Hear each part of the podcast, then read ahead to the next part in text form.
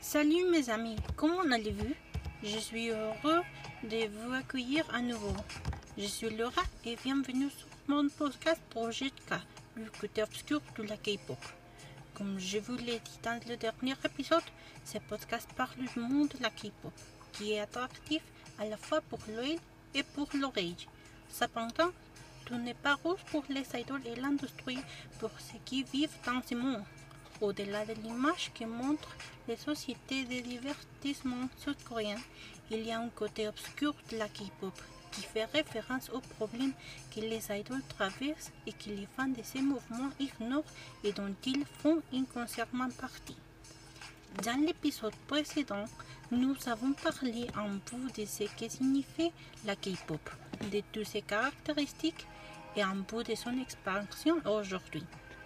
Si vous ne l'avez pas écouté, je vous invite à l'écouter car pour cet épisode, nous allons parler de plusieurs choses qui ont été mentionnées dans le premier épisode. Dans ce deuxième épisode, nous allons parler sur comment la K-pop, comme conséquence de la mondialisation, a réussi à se développer et devenant ainsi une industrie culturelle mondiale et devenant un produit du capitalisme.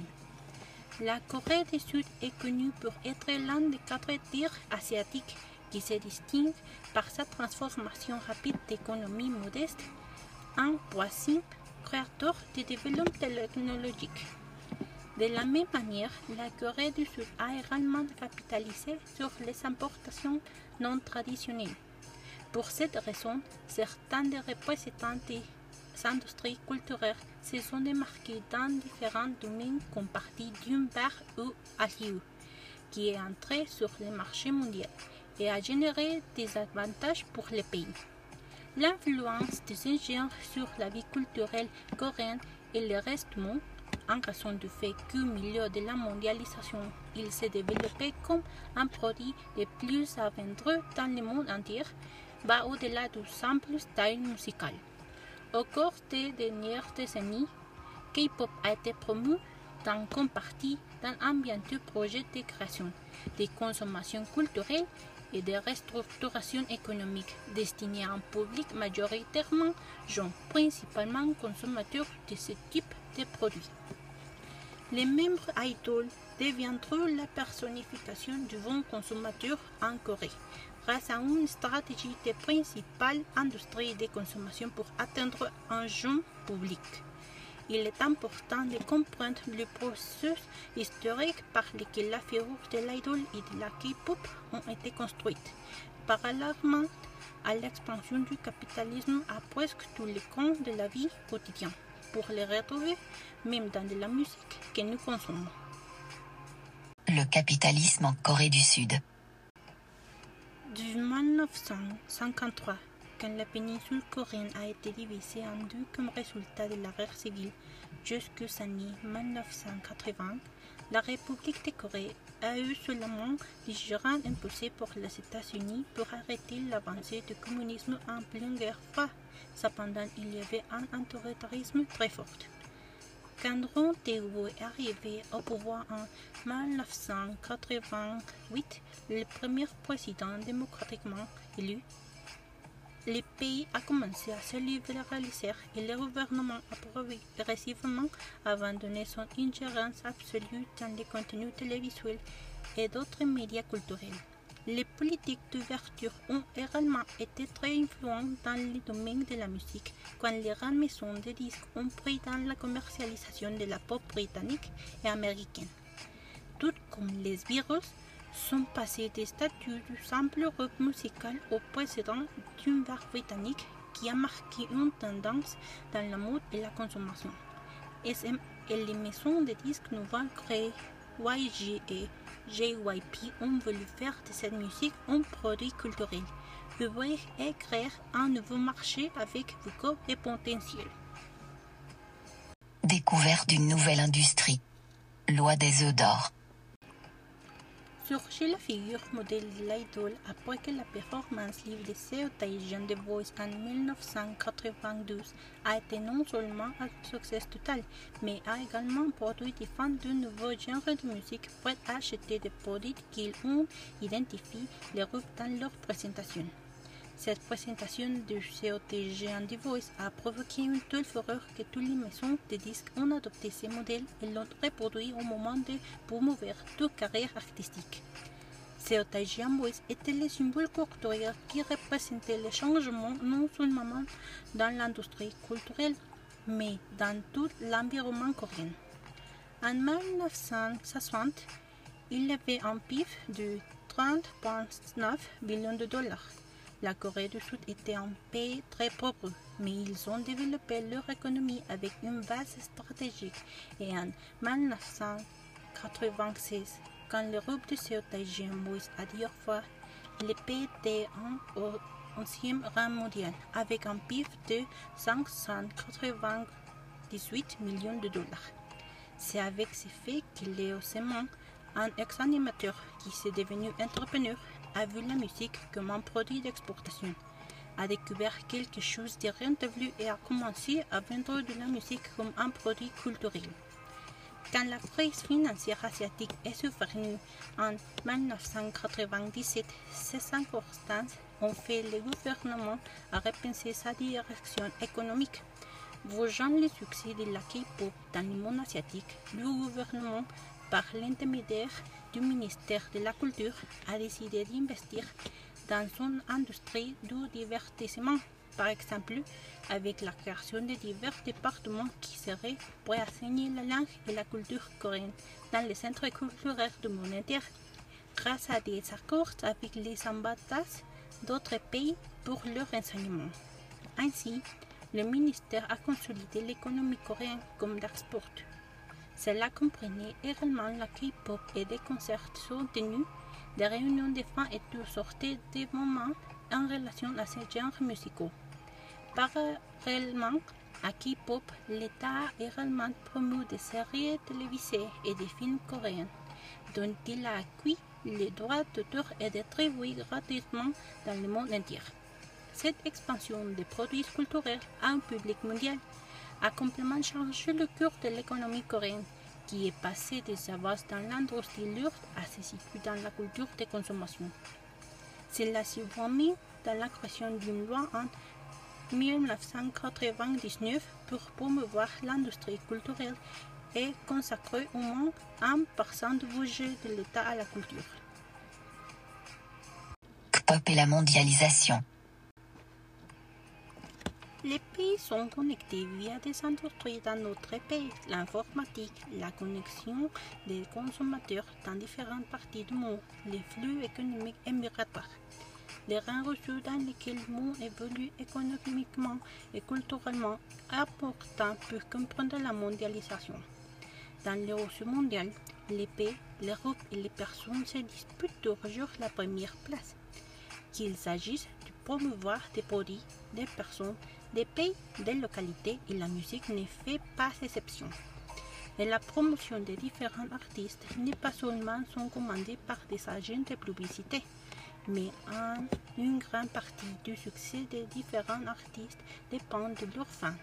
Ils sont chargés de les diffuser de personne à personne et sur Internet, ce qui ne sera pas possible si Internet ne faisait pas partie du monde globalisé. Ainsi, grâce au réseau de mondialisation que le pays est en train de tisser, les biens culturels pourraient déjà être commercialisés et obtenir un avantage économique. En 2011, l'industrie de la K-pop a atteint une étape héroïque. Les trois grandes sociétés de divertissement ont fait leur première tournée en dehors de l'Asie et la télévision coréenne les a diffusées dans le pays il était démontré que la culture coréenne a atteint un public mondial. De la même manière, nous avons encore une fois comme exemple notre chanson préférée de 2012, Psy Gamga Style, qui a explosé relevant que K-pop est devenu un succès mondial. En 2005, le marché de la musique coréenne était classe 21e et en 2018, il a été le numéro 6. Cependant, malgré le fait que K-pop a réalisé une grande expansion, il n'a pas pu pénétrer le marché américain car il n'était pas ouvert à la musique dans d'autres langues. Cependant, cela a changé avec l'arrivée du groupe BTS en 2017.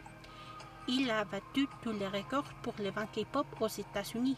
Ils ont occupé le chart Billboard pendant un an numéro 1 qui a été utilisé pour publier des couvertures de collections pour chaque membre du groupe. Exemple d'Ocpop. Du local au global.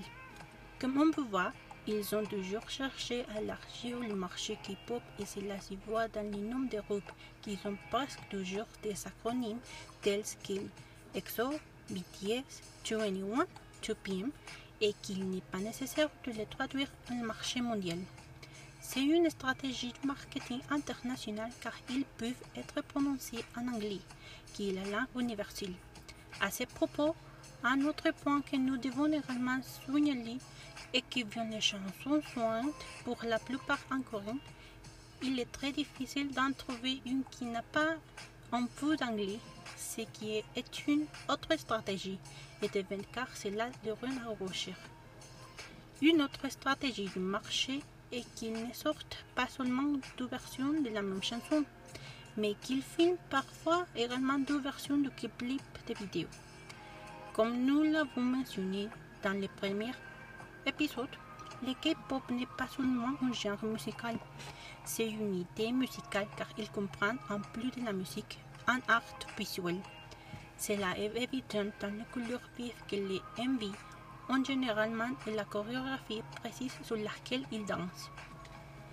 Mais on peut aussi voir comme K-pop est une formule économique qui a enregistré en 2017 un chiffre d'affaires de 4,7 milliards de dollars, le meilleur exemple d'une économie orange. La porte de la stratégie marketing de groupe sud-coréen ne se voit pas seulement dans leur nom et leurs chansons, mais aussi dans la génération de produits comme la création d'albums plus élaborés contenant des produits tels que des photocartes, des affiches et du merchandising de vente. Les fans n'achètent pas seulement de la musique, mais tout lié aux produits des idoles. Les producteurs ont utilisé la même formule dans la nouvelle ère digitale. Ils ont arrivé l'idole dans le monde de la publicité. Nous voyons encore de nombreuses publicités alimentaires, technologies et vêtements présentées par Idol et vice-versa. Dans les clips vidéo, ils ont commencé à faire que la publicité pour des produits de toutes sortes. C'est comme ça, soigneusement fabriqué, derrière chaque idol coréenne, il y a une agence de qui investit près d'un million de dollars pour chacune de leurs groupes. L'idol n'est pas seulement un objet de commercialisation, mais aussi un nouveau produit qui contient de nouvelles caractéristiques occidentales, tout en reproduisant la valeur d'une société traditionnelle. Mes conclusions. Le capitalisme a développé une dépendance à sa production culturelle en découvert son potentiel à créer des êtres dont le seul objectif est de consommer. Dans certains pays, ces mécanismes sont plus présents que dans d'autres. En Corée, on voit parfaitement comme les industries culturelles doivent s'adapter aux temps nouveaux. Comme je l'ai déjà dit, les ventes de produits culturels dépendent plus des éléments qui y sont liés que des produits eux-mêmes. Cela se reflète plus fréquemment aujourd'hui. Avec l'avènement de l'Internet, la Corée du Sud a promu la musique pour les gens non seulement par ses mots mais aussi par la diffusion d'informations sur les tendances de la jeunesse. C'est ainsi qu'en dépit d'avoir réduit le nombre de ventes, l'industrie de la musique a su réorienter la figure de l'idole du marché mondial de la musique vers d'autres marchés, permettant ainsi la survie de l'industrie et un profit autre de de manière car l'idole représente un idéal de jeunes qui sera imité par nombre de leurs fans et les incitera à suivre la dynamique de ce marché de consommation.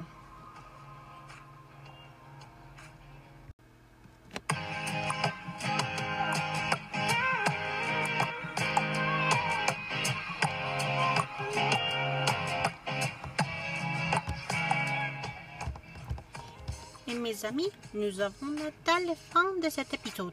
Merci beaucoup de nous avoir écoutés et j'espère que cet épisode vous a plu. Le prochain épisode, nous parlerons de K-pop et comment il est devenu un soft power. Vous n'allez pas le manquer. Je te dis au revoir. Rappelez-vous que je suis Laura. Et au revoir dans un autre épisode du projet K, le côté obscur de la K-pop.